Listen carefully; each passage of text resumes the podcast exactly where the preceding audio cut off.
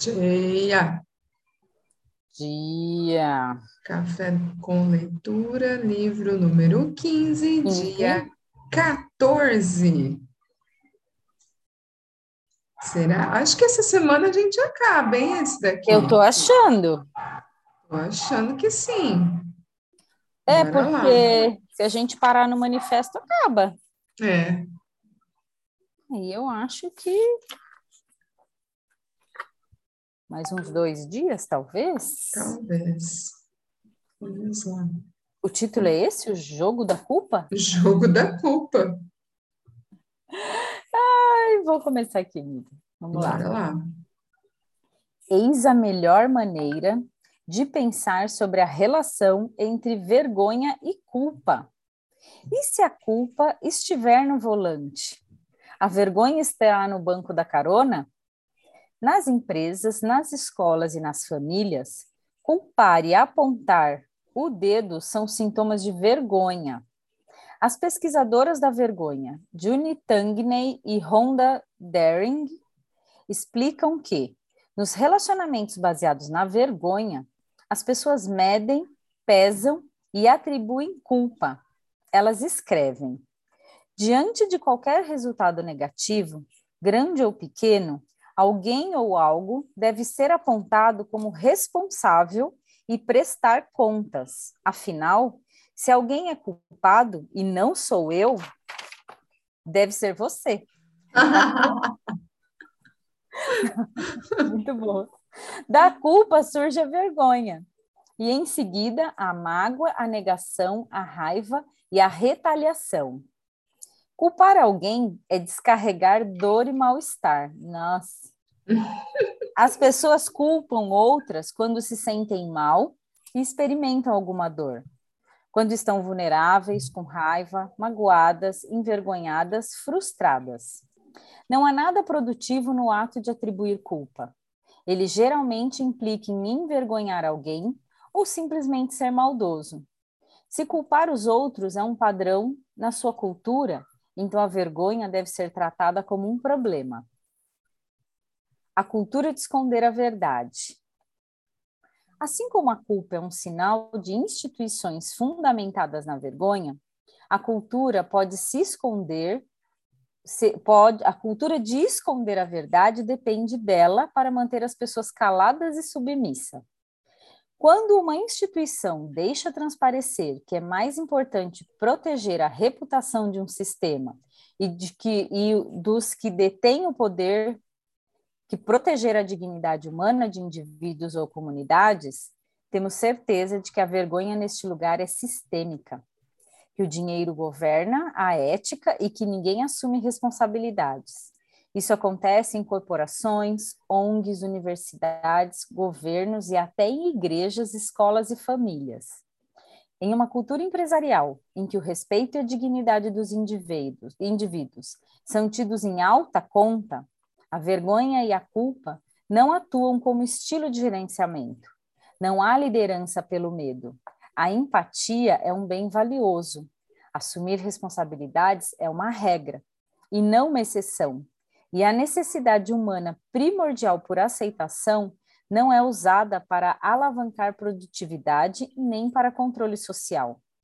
Não devemos controlar o comportamento das pessoas. No entanto, precisamos cultivar precisamos cultivar culturas empresariais em que determinados comportamentos não sejam tolerados e em que todos se disponham a proteger o que mais importa, os seres humanos. Não solucionaremos as questões complexas que enfrentamos hoje sem criatividade, inovação e aprendizado estimulante. Não podemos permitir que nosso incômodo com a questão da vergonha nos impeça de reconhecê-la e enfrentá-la, nas escolas e nos locais de trabalho. As quatro melhores estratégias para desenvolver empresas e organizações resilientes à vergonha são: 1. Um, apoiar líderes que desejam ousar, facilitar conversas honestas sobre o tema da vergonha e incentivar uma cultura de combate a ela. 2. Estimular um esforço consciente para detectar em que pontos a vergonha possa estar atuando na empresa e de que forma ela se dissemina na maneira como nos relacionamos com os nossos colegas de trabalho e alunos. 3. Estabelecer padrões como forma de combater a vergonha. Líderes e gerentes podem criar motivação ajudando as pessoas a saberem o que querem. Quais são as dificuldades em comum? Como as pessoas lidam com elas?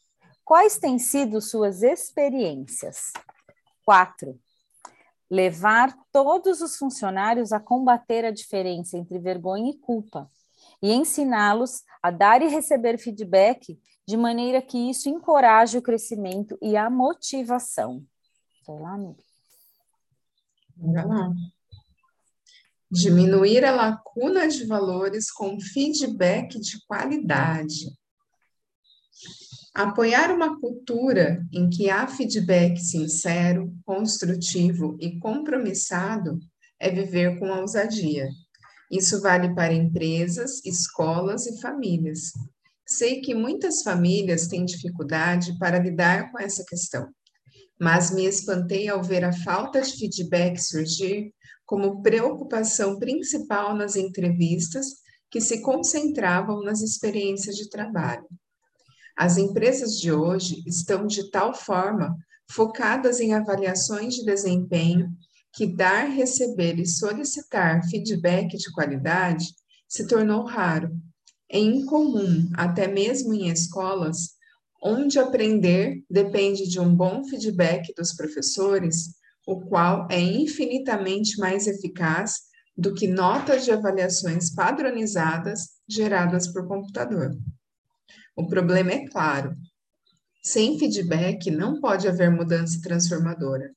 Quando não conversamos com as pessoas que estamos liderando sobre seus pontos fortes e suas oportunidades de crescimento, elas começam a questionar as próprias contribuições e o nosso comprometimento.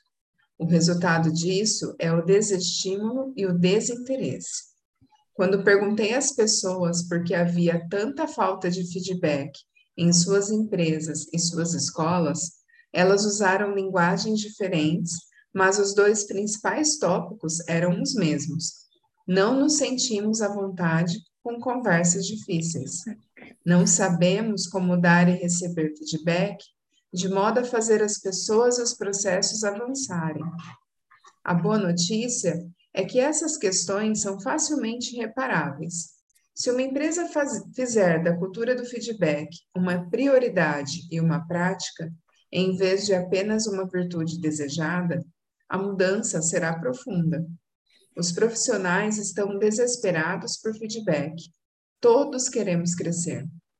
É preciso apenas aprender a dar um retorno de qualidade para que ele venha a inspirar crescimento e comprometimento. O feedback tem sucesso em culturas em que a meta não é ficar à vontade com conversas difíceis, mas normalizar o desconforto. Se os líderes esperam. Estamos entrando. Okay. Se os líderes esperam aprendizado verdadeiro, pensamento crítico e mudança, então o desconforto precisa se tornar normal. Sabemos que crescimento e aprendizado são desconfortáveis e isso vai acontecer aqui. Vocês vão se sentir assim. Queremos que entendam que isso é normal e que será uma expectativa em nossa organização. Vocês não estão sozinhos. Apenas tenham a mente aberta e abracem essa causa. Esse modelo de desconforto normalizado deve ser adotado em todas as organizações e nas famílias também. Aprendi a ensinar lendo livros sobre pedagogia crítica e engajada de autores como Bell Hooks e Paulo Freire. No início, fiquei aterrorizada com a ideia de que toda educação transformadora passa por caminhos desconfortáveis e imprevisíveis. Agora, com mais de 15 anos de magistério na Universidade de Houston, sempre digo aos meus alunos: se vocês estiverem confortáveis durante as minhas aulas, eu não estou ensinando e vocês não estão aprendendo. Vai ser desconfortável. É normal e faz parte do processo. O simples processo de fazer as pessoas saberem que o desconforto é normal e que vai acontecer, e explicar por que vai acontecer e por que é importante, reduz a ansiedade, o medo e a vergonha. Assim, os períodos de desconforto se tornam uma expectativa e uma norma.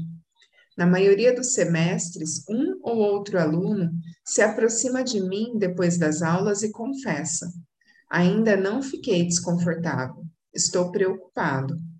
Essas trocas, em geral, levam a conversas e feedbacks importantes sobre o envolvimento deles e sobre as minhas aulas.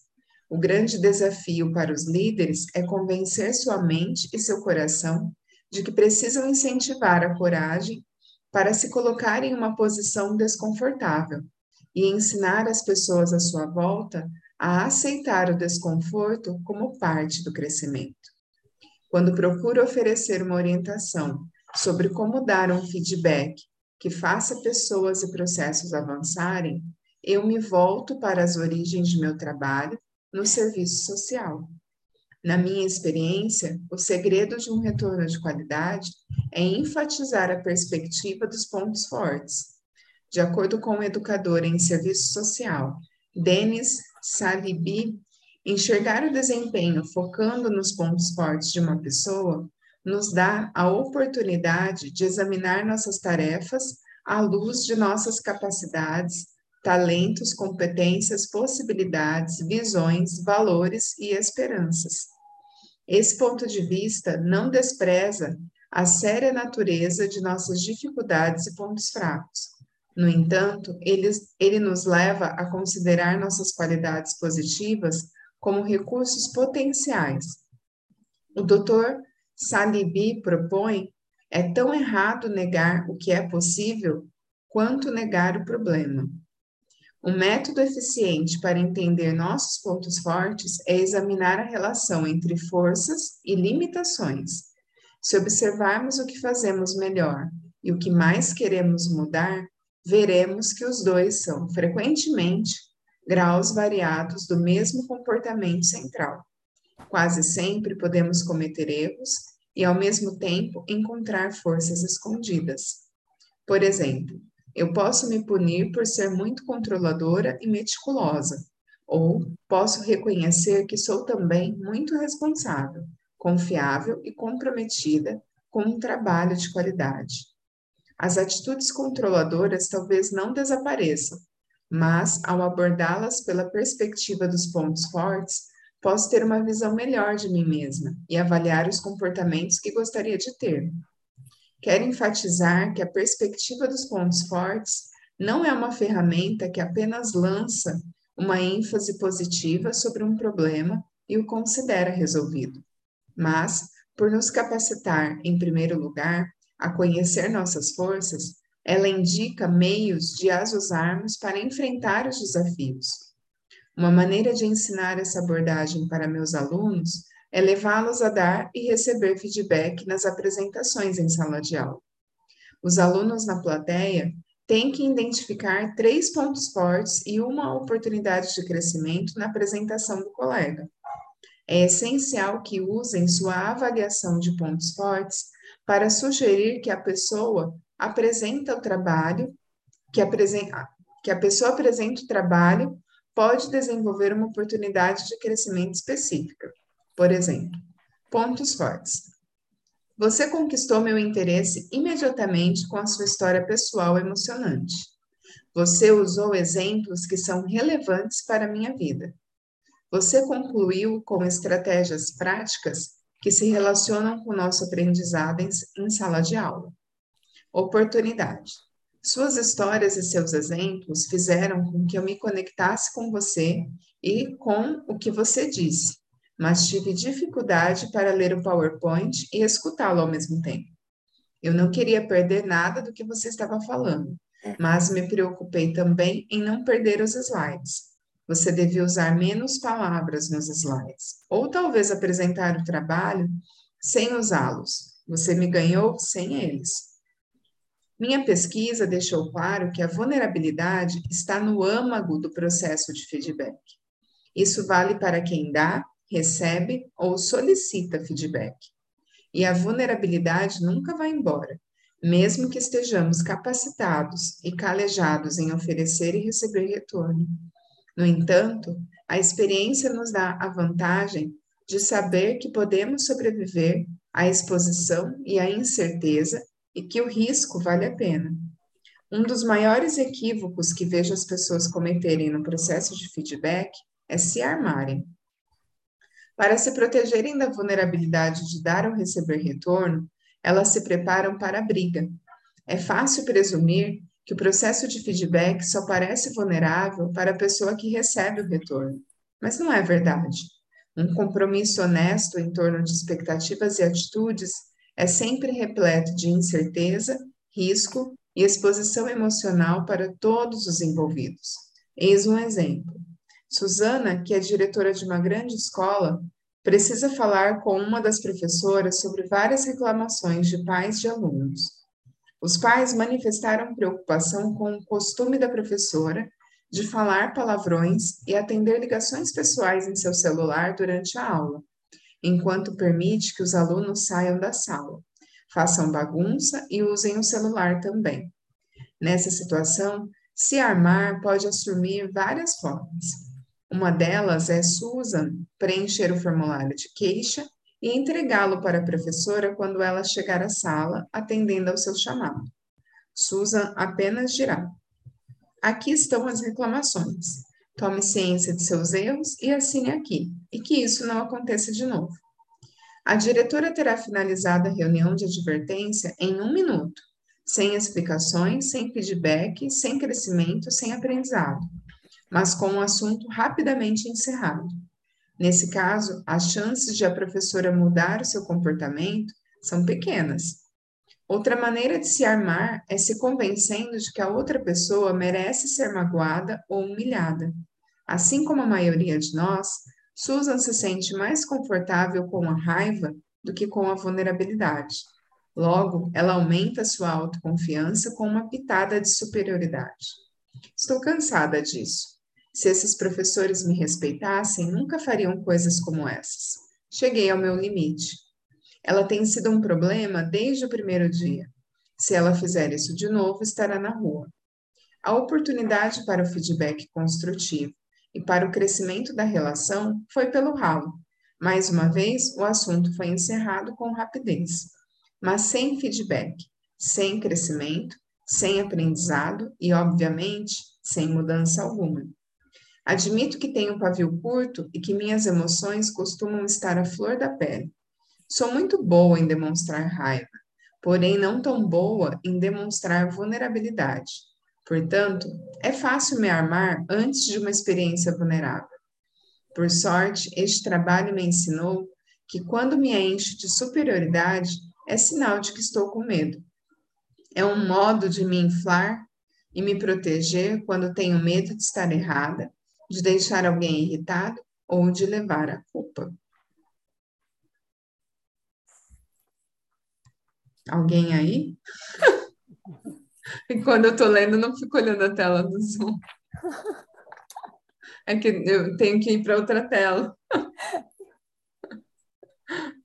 Ai, ai. Acho que dá para ler mais esse. Vai. Ocupar Bora o mesmo lá. lado da mesa. Ocupar o mesmo lado da mesa. Em minha formação em serviço social, foi dada muita ênfase ao modo como conversamos com as pessoas, incluindo até mesmo onde e como devemos nos sentar. Por exemplo, não devo nunca falar com um cliente do outro lado da mesa. Dou a volta e me sento em uma cadeira bem na frente da pessoa para que não, não haja nada entre nós. Eu me lembro da primeira vez que fui procurar uma professora de serviço social a respeito de uma nota. Ela se, se, levantou de onde estava, sentada, atrás da mesa, e pediu que eu me dirigisse a uma pequena mesa redonda que havia em sua sala. E ela então puxou uma cadeira e se acomodou bem ao meu lado. Ao me armar previamente para aquela conversa, eu tinha imaginado, eu a tinha imaginado sentada atrás de sua mesa grande de ferro, e Eu, toda cheia de valentia, mostrando a ela o meu trabalho e exigindo uma explicação da minha nota baixa. Depois que ela sentou ao meu lado, coloquei o trabalho sobre a mesa. Então a professora disse: Estou feliz que você tenha vindo conversar comigo sobre o seu texto. Você foi muito bem, adorei a sua conclusão. E me deu um tapinha nas costas. Foi, foi só aí que constatei que estava do mesmo lado da mesa, totalmente desconcertada, e falei quase sem pensar: Obrigada, eu realmente me empenhei muito. Tenho certeza disso. Tirei alguns pontos pela formação, formatação. Eu gostaria que focasse nisso e corrigisse o que foi marcado. Você deveria submeter o seu trabalho à publicação. Eu não quero, eu não quero que erros de formatação a prejudiquem. Eu ainda estava confusa. Ela considera meu trabalho publicável? Gostou tanto assim? A professora prosseguiu. Precisa de ajuda com as normas de formatação? É complicado. Levei anos para dominá-las, disse ela. Um grande exemplo da normalização. Eu lhe assegurei que corrigiria a formatação e perguntei se ela poderia examinar o trabalho, o trabalho revisto. A professora concordou prontamente e me deu algumas dicas sobre o processo. Eu lhe agradeci pelo tempo e pela atenção que me dedicou e fui embora, agradecida pela nota e por ter uma professora que se importava comigo da mesma maneira. Hoje, sentar-se do mesmo lado da mesa é a minha metáfora para feedback. Eu a usei para criar o meu checklist de feedback de qualidade. Sei que estou pronta para dar feedbacks quando? Dois pontos. Estou disposta a me sentar ao seu lado em vez do outro lado da mesa. Desejo colocar o problema na nossa frente em vez de entre nós ou esfregá-lo na sua cara. Estou pronta para ouvir, fazer perguntas e aceitar que possa não estar entendendo a questão completamente. Quero reconhecer o que você faz bem em vez de ressaltar os seus erros.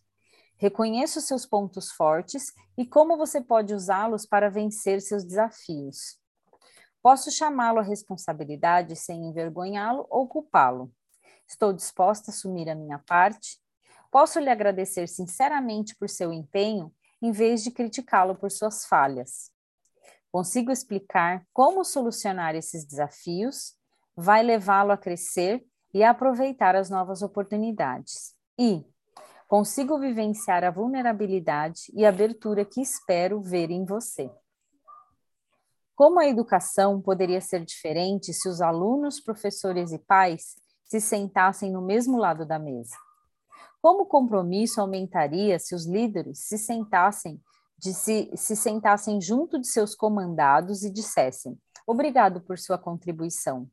Veja como estão fazendo a diferença." Essa questão está colaborando para o seu crescimento. E acho que podemos cuidar disso juntos. Quais são suas ideias para seguirmos adiante? Que papel acreditam que estou desempenhando nessa questão? O que posso fazer de diferente, de diferente para ajudá-los? Voltemos ao exemplo da Susan, a diretora que estava se armando de diversas maneiras. Se ela houvesse, houvesse lido esse checklist, teria percebido que não estava pronta para dar feedback, para ser uma líder. Mas, com as reclamações dos pais, se amontoando em sua mesa, o tempo era um fator importante para Susan, e ela sabia que a situação precisava ser resolvida. Quando se está sob pressão, pode ser muito difícil manter a mente equilibrada para oferecer um retorno de qualidade. Portanto, como criar um espaço seguro para a vulnerabilidade e o crescimento quando não nos sentimos abertos para isso? Feedbacks armados não proporciona mudanças duradouras e significativa. Ninguém é capaz de receber feedback ou assumir responsabilidade por alguma coisa quando está sendo duramente criticado. Nosso íntimo instinto de defesa toma conta e nos protegemos. A melhor escolha de Susan é vivenciar a abertura que ela espera ver e solicitar feedbacks aos seus colegas. Quando entrevistei participantes que valorizavam retornos de qualidade e trabalhavam nisso, eles falaram sobre a importância de solicitar feedback de seus pares, pedir conselhos e se imaginar no lugar do outro numa situação difícil. Se não estivermos dispostos a solicitar feedback e recebê-lo, nunca seremos bons em oferecê-lo. Se Susan puder superar os próprios sentimentos de modo a estar presente e aberta diante de sua funcionária, ela terá muito mais chance de conseguir as mudanças que deseja. Alguém pode questionar: o problema da funcionária de Susan é pequeno e bem mais fácil de resolver, porque ela precisa perder tempo pedindo conselhos a um colega para um problema como esse? É uma boa pergunta que leva a uma importante resposta. O tamanho, a gravidade ou a complexibilidade de um problema nem sempre determinam nossa reação emocional a ele.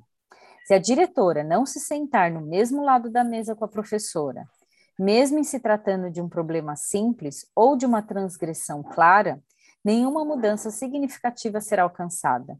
O que, o que Susan pode aprender com seus pares é que ela foi realmente perturbada por essa professora específica ou que está se armando porque um comportamento antiprofissional está se tornando uma norma perigosa nesse grupo de doentes, docentes.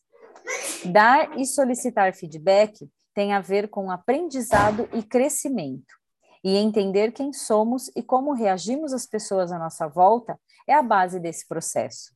Mais uma vez, não há dúvida de que oferecer um feedback de qualidade pode ser uma questão das mais difíceis para se trabalhar.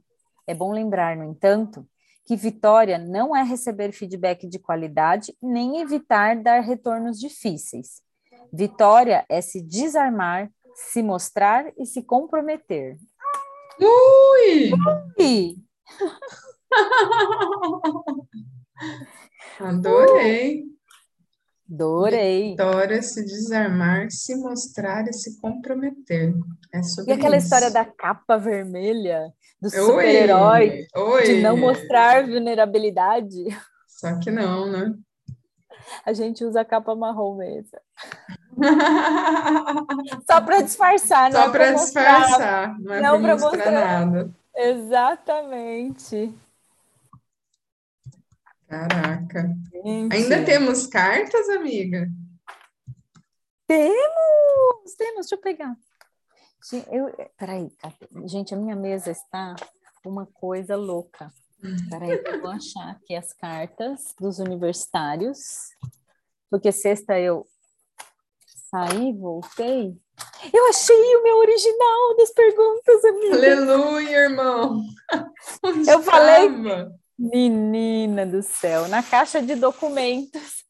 Ai, Jesus. Que na muda foi a parte que eu não mexi da mudança. Tem coisas ainda socadas, entendeu? Aí eu fui pegar um negócio para festa. Eu, Achou? Ah, achei, ah. Gente, tem quatro cartas. Vai até quinta, porque sexta é pergunta, aí não vai ter mais Ai. carta. Vamos lá, vamos embaralhar essas quatro cartas. Embalhá-la. Vamos lá.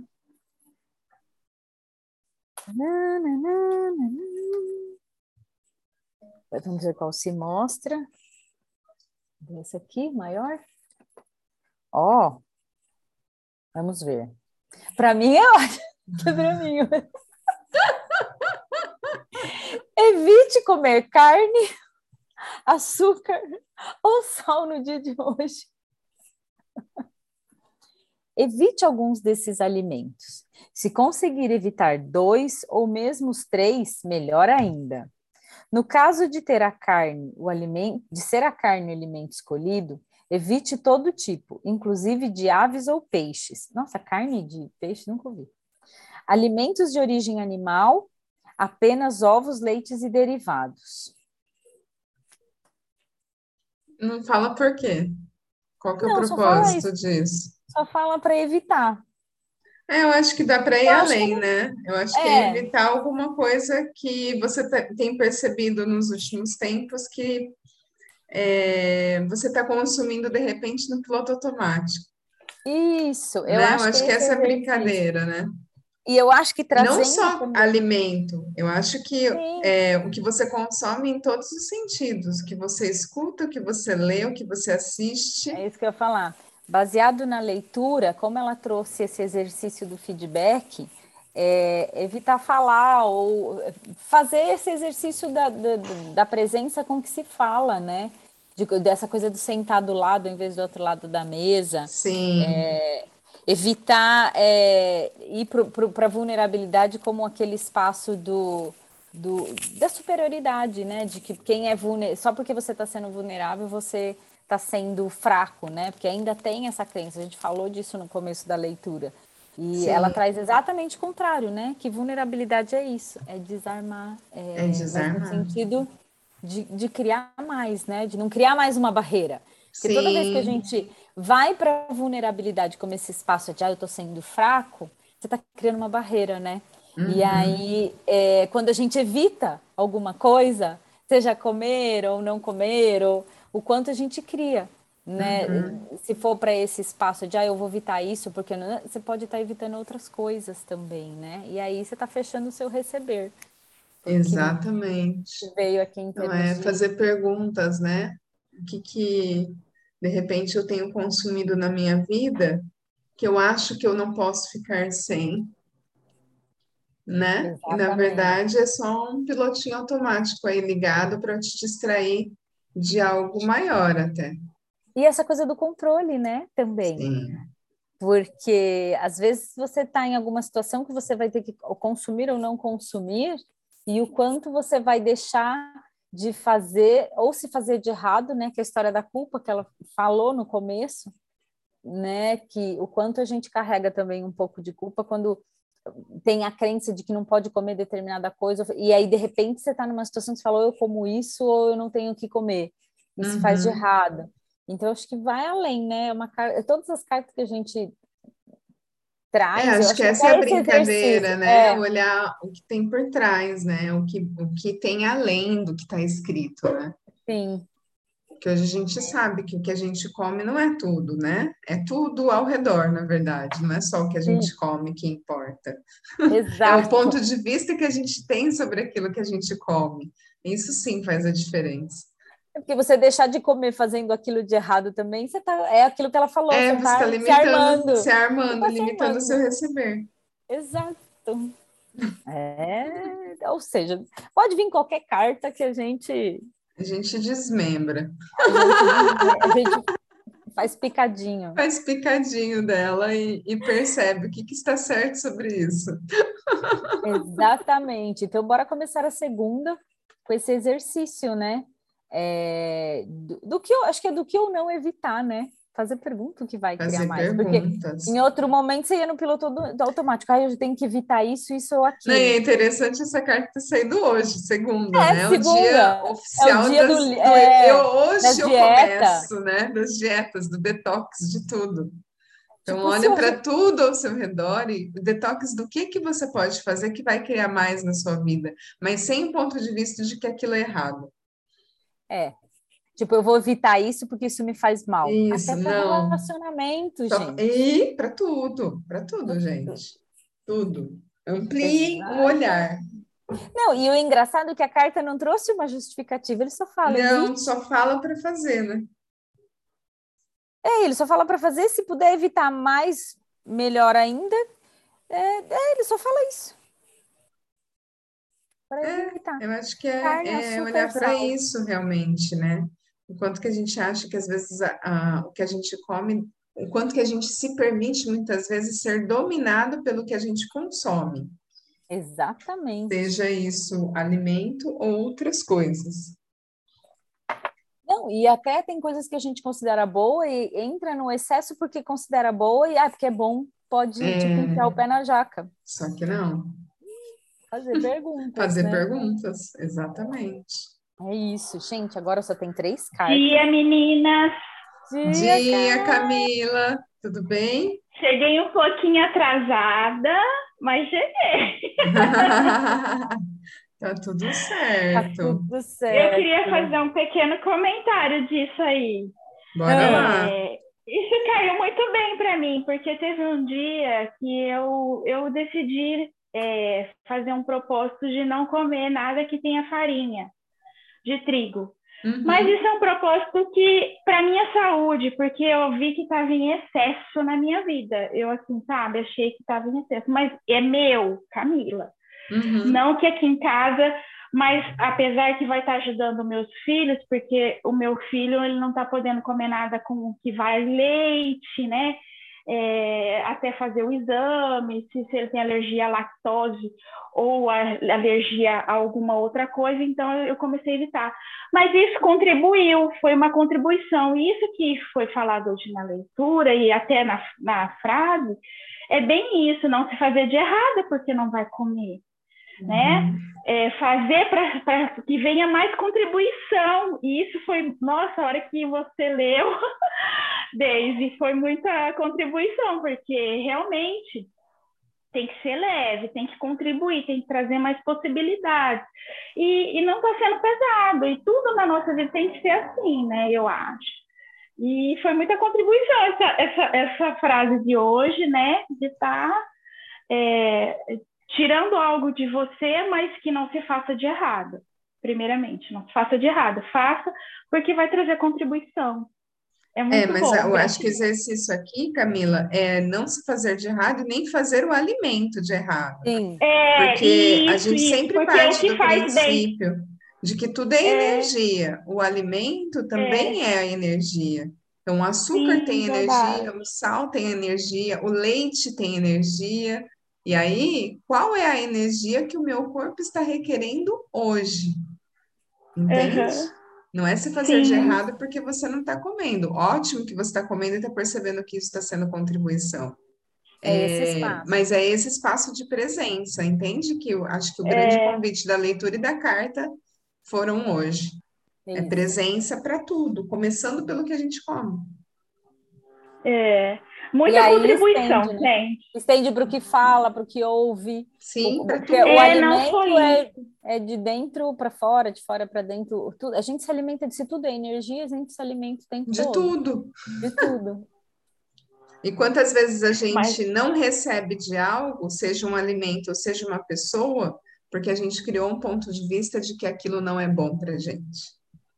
É, é impressionante é quando a gente fala dessa questão da energia, porque é muito comum as pessoas perguntarem para a gente: ah, mas a energia da pessoa é bom ou ruim? Ou energia... Não existe energia boa ou ruim. O que define se isso é bom ou ruim é o nosso ponto de vista. É o nosso ponto de vista, exatamente. É isso.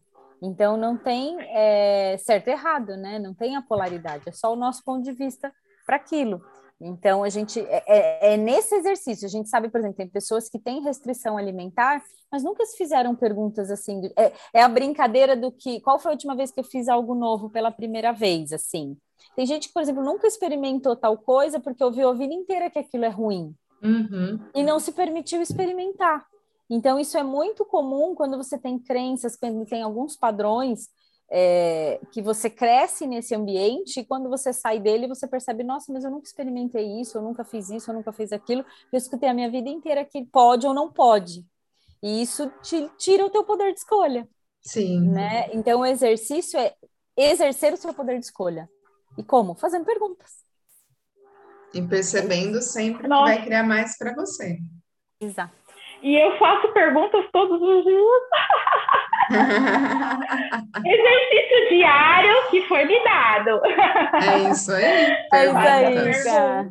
É isso aí. Perguntas, elas trazem a gente para a presença, né? Sempre. É. Então, esse que é o grande, essa é a grande contribuição, né, das perguntas, porque a partir do momento que está na presença, você percebe que as barreiras quem cria somos nós mesmos. Exato, é isso mesmo. Então, é, é, sair desse espaço e perceber o que vai criar mais sempre. É isso. E esse, né, esse fato de a gente ter o nosso ponto de vista atrapalha demais. A gente não pode, tipo, ah, eu não vou comer isso, aí já faz um, um, um escarcel, ah, porque isso, isso. É, sabe, é, a gente ficar fazendo o nosso ponto de vista, se fazer de errado por isso, ou até mesmo julgar a pessoa por isso, é, aí é, muita, é muito negativismo, né? Então, as perguntas ajudam demais. Se faça perguntas, por que disso, né? E, e isso eu tenho feito diariamente, e isso é muita contribuição, porque muda totalmente, totalmente. Na verdade, acho que não é, não é a gente ter o nosso ponto de vista que limita. Eu acho Exatamente. que o que limita é a gente não receber o ponto de vista do outro. Ou a gente Também. adotar como nosso ponto de vista o ponto de vista do outro, que foi o que a Daisy falou. Conforme a gente vai crescendo, a gente está lá imerso naquele ambiente da família, da sociedade, Exatamente. do trabalho, e às vezes a gente compra o ponto de vista do outro como verdade e aí, ao longo da nossa vida, a gente vai vendo que, opa, isso não funciona mais para mim. Mas qual é o meu ponto de vista em relação a esse assunto? Então, a partir da pergunta que você se conecta com o que é verdadeiro para você. É. E é esse exercício que é desafiador, porque ir contra a maioria, Tema, né? né? Porque isso pode acontecer. Pode ser que você faça perguntas e descubra que realmente o que você tem feito é o que é, e tá tudo certo. Tudo bem. Mas pode ser que você chegue num ponto que você fala, opa, tá pesado porque ainda não. Porque esse não é o meu ponto de vista. Eu tô comprando o ponto de vista da minha mãe. Mas qual é o meu? É.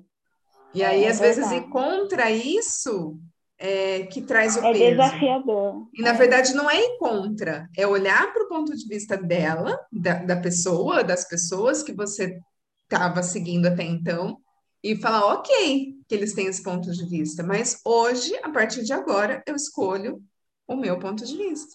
Mas olha que interessante, hoje ela trouxe uma proposta que é o exercício do feedback, de como Sim. você colocar tudo isso sentado do lado. Não é sentar do outro lado da mesa e falar, não é contra, né? hoje acabou. É, não é não se é armar. uma batalha. Isso, não é se armar, é criar a partir de.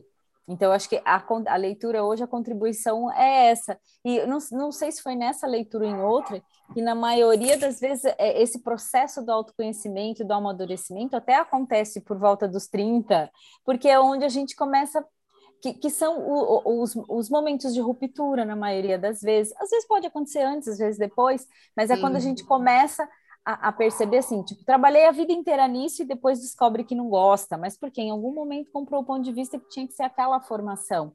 E foi se armando para não magoar o outro, não fazer, deixando de fazer as próprias escolhas. Então, assim, sempre é possível o tempo todo, desde que vá para esse espaço do que é leve, não é se armar, né? É como a gente trouxe aqui na leitura. Sim. É, é escolher a mudança da forma que funciona para você. Exato. A gente Ser fala muito disso. para que o outro possa fazer isso também, né? Não levar o outro para o errado, mas Exato. simplesmente colocar o seu ponto de vista e escutar o outro e ter essa troca, né? Porque e tudo é contribuição. é muito do que a gente fala aqui no Hub. Assim, eu e a Ellen, a gente está nessa caminhada é, de formas que, que é possível construir. Não é tipo, ah, peraí, vou enfiar minha mochila nas costas, tchau, mundo, vou pirei o cabeção e vou. Não, não é isso, tem formas. Às vezes, né? esse, às vezes a gente acha que ejetar né, é o caminho mais fácil. E, mas como seria a gente. Mas as ferramentas que a gente escolhe na nossa vida hoje é justamente para a gente aprender a lidar com um todo. Exatamente. E receber de tudo e ser contribuição para todos que escolhem receber a nossa contribuição. Exatamente. Não simplesmente, uf, não, vou viver minha vidinha e onde eu não vou ser julgada, onde ninguém vai ficar dando pitaco. Não, é ser quem você é onde você está. Nós estamos no lugar que a gente escolheu estar. Então, que contribuição a gente pode ser aonde estamos hoje? É isso. E às é vezes isso. a gente está até num ambiente desafiador, e aí e se esse for o convite, você está num ambiente desafiador, porque é isso. é o que se requer. é isso, galerinha. É isso. Deixa eu Lembrando ver se tem algum comentário aqui. Não, a cartinha vai de... lá para o grupo do WhatsApp. Sim. E voltaremos amanhã. Acho que amanhã a gente vai dar uma boa adiantada nessa leitura, hein? Não sei não se vai até o final da semana esse livro. Será? é, porque esses capítulos, esses trechos estão menores, vamos ver. É, eles estão menores. Ai, mas hum, a gente vai em o sete. É, não, a gente vai entrar num capítulo que vai ser. É, Ui, no... respira. É, é amiga, é, não eu acho que vai para até quarta. Capítulo 7, com certeza dá dois dias. é, com certeza. O spoiler é mamães de plantão, filhos. Filhos. Pô, ela deixou pro final. Deixou pro final, final, cara. Por que será, né? É.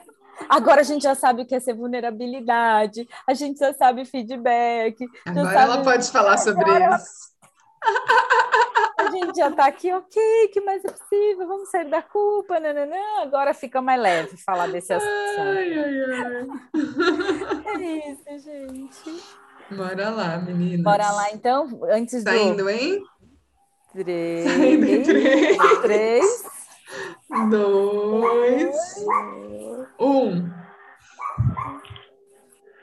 Até amanhã. Até amanhã.